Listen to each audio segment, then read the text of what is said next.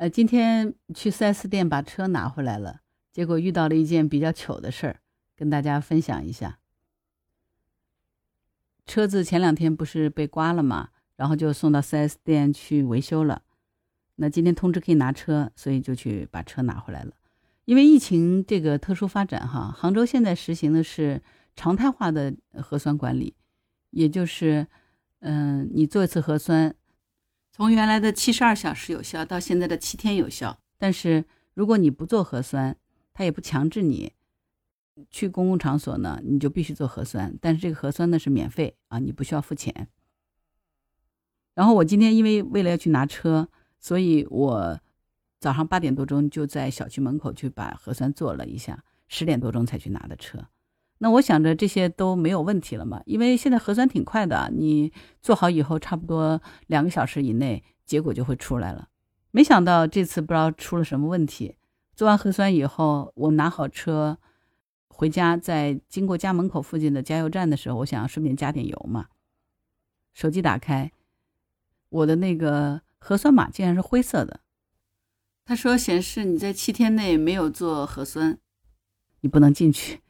然后我就被加油站的员工呢拦在了加油站门口，还好我们家少年在车上，然后他就问他说：“那他有驾照吗？”我说：“他有。”那这样他说：“你下来，你站路边儿，让他开车进去加油。总之你不能进加油站。”所以这就是杭州的管理哈。我想说的是，嗯，虽然是略微有一点点小尴尬和沮丧，因为太阳可大了，我也没拿伞什么的，就这么干巴巴在路边晒了一会儿。不过，我觉得这种管理呢，我是持双手双脚赞成的。因为今天这样做的好处在于说能够动态清零。杭州这样做也是充分吸取了呃年初上海的这个疫情经验啊，所以做了这样的一个严格的管理，同时也不乏人性化，就是你可以不做核酸，但是你如果不做核酸，你不要去公共的场所影响到他人。我觉得这是非常。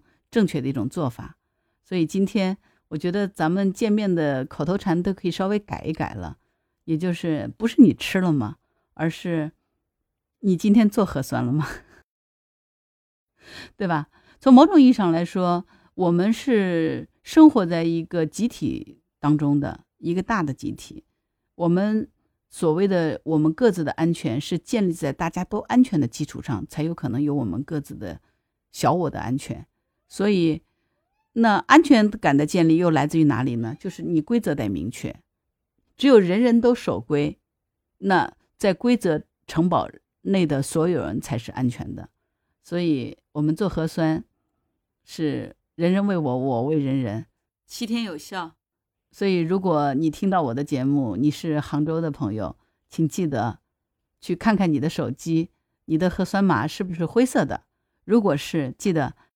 明天小区门口就近去把核酸做了，让它点亮绿色吧，这样子我们才能绿码行天下，不至于像我今天这样子被拦在了加油站的路边儿，车进去了，人留下了。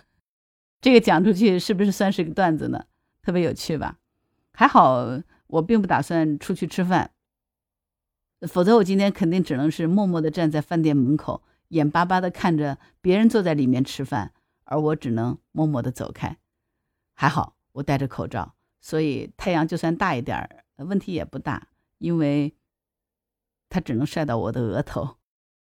如果你喜欢我的节目，请加入我的微信听友群“木兰”的全拼，期待听到你的声音哦。我是木兰，今天就聊到这里，拜拜。